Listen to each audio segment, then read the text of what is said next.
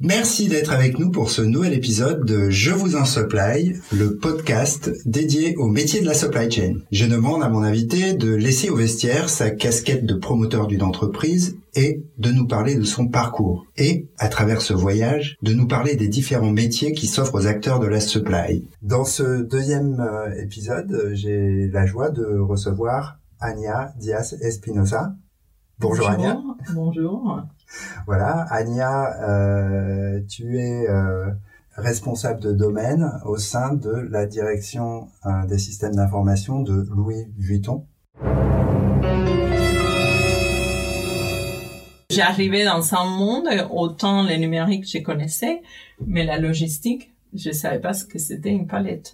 J'avais jamais mis mes pieds dans un entrepôt. Alors juste une petite mise au point pour nos auditeurs, puisqu'on s'adresse aussi à, à, des jeunes. Euh, donc euh, là, on parle de logiciels à usage professionnel, donc euh, pro progiciels, d'accord, qui sont des outils qui permettent donc de, des systèmes d'information qui permettent de, de, travailler et de piloter un certain nombre d'activités physiques. là, en l'occurrence, sur les éditeurs de logiciels dans le domaine de la supply chain, comme Generics, il y a plusieurs outils qu'on appelle WMS, TMS, etc. Donc en mmh. l'occurrence là, toi, tu parles du WMS Warehouse Management System, donc c'est le système de gestion d'entrepôt. C'est ça.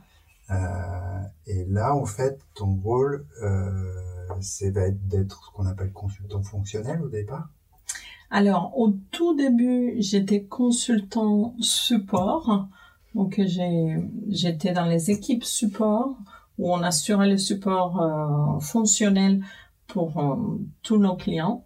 Et donc le support, c'est quand il y a un truc qui marche pas, on appelle le support. Exactement. Et, là, tu débugs le. c'est ça. Donc on, on, on, reçoit des, des demandes, des incidents en fait, des problèmes, et on doit comprendre la situation. On doit effectivement débugger, arriver à imaginer depuis, souvent depuis un bureau, imaginer physiquement et qu'est-ce qui s'est passé, arriver à, en fait, à, à trouver ça dans les systèmes. Sachant que quand même, euh, quand tu dis que tu connaissais pas la, la supply chain, c'est ce, ce, qui est passionnant dans, le domaine de WMS, c'est que derrière, il y a une situation physique. C'est-à-dire t'as un gars qui est dans un entrepôt, il est avec sa palette, euh, il fait un truc, ça marche pas comme il faut. C'est ça, ah, en fait, c'est ça qui m'a passionné, que j'ai beaucoup aimé euh, quand j'ai commencé à travailler chez Generics et qui m'a passionné pendant toutes les années que, sur lesquelles j'ai travaillé côté logistique euh, en particulier et, transport, c'est que il y a une finalité, c'est concret. Donc certes, c'est du numérique, certes, c'est des programmes derrière, c'est du code, mais pour une application concrète. Donc on parle de solutions applicatives en fait finalement. Et c'est ça qui est intéressant dans ce métier, c'est que il faut connaître euh, les process, il faut les comprendre et après faire les liens avec la partie euh, plus technique, mm. avec un programme, avec euh, les bases de données, etc. Mais alors dans, dans, le rôle, parce qu'après tu passes, tu, tu passes consultant fonctionnel. Donc, euh, oui, voilà. D'abord, j'étais au support. Ça m'a permis vraiment de bien comprendre euh, l'outil de l'intérieur. Ça m'a permis aussi de voir une multitude de, des situations concrètes et physiques avec beaucoup de clients différents. Après, je suis passée dans une équipe projet où on faisait des projets à l'international et et là, euh, c'était euh, bon, bah, c'était l'étape d'après, c'est-à-dire que là vraiment j'étais sur le terrain, j'allais en entrepôt, j'allais comprendre les les besoins du client et imaginer des, des solutions. Donc mhm. contrairement à ce qu'on peut penser, c'est pas seulement une histoire de de techniques, il y a une grande composante aussi de créativité au final, c'est un autre type de créativité. Hein. on n'est pas là en train de faire de la peinture ou de chanter, mais par contre, on est en train d'imaginer des solutions qu'on doit imaginer vite, qui doivent être des bonnes solutions pour répondre à, des besoins euh, concrets.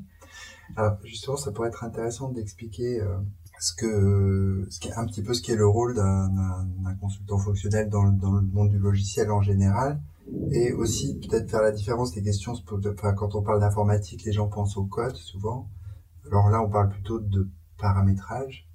Alors, qu'est-ce que c'est que le paramétrage? Qu'est-ce que c'est que le code? Est-ce qu'on fait du code euh, pour mes consultants Alors, euh, quand on est consultant fonctionnel, on va pas nous-mêmes développer, on va euh, concevoir. On va concevoir les solutions. Donc, euh, on fait pas les codes, mais on doit être capable de les comprendre. On doit être capable d'imaginer ces solutions, de voir, d'imaginer un bon enchaînement par exemple, si, si je prends l'exemple du logiciel de gestion d'entrepôt, il faut se mettre à la place de l'utilisateur final qui lui est au milieu de l'entrepôt avec un petit terminal. Quelles sont les informations clés qu'il doit avoir sur son écran? Comment il, va d'un écran à un autre? Ce type de choses. Donc, je dirais que le plus important, c'est vraiment de comprendre les process, d'avoir une appétence aussi par ces sujets, je dirais, concrets, aussi d'optimisation. Chaque clic compte, chaque touche qu'on presse compte. Et derrière, c'est vraiment être aussi proactif. C'est-à-dire qu'il faut imaginer les choses avant qu'ils arrivent, il faut imaginer les scénarios avant qu'ils arrivent. Une chose importante aussi quand on est consultant, c'est les côtés relationnels. On est au service d'un client, donc on travaille pour un client. Il faut être capable de développer un partenariat avec ses clients. Donc euh, c'est vraiment important d'être à l'écoute, de pouvoir euh, lui apporter des solutions, de la connaissance.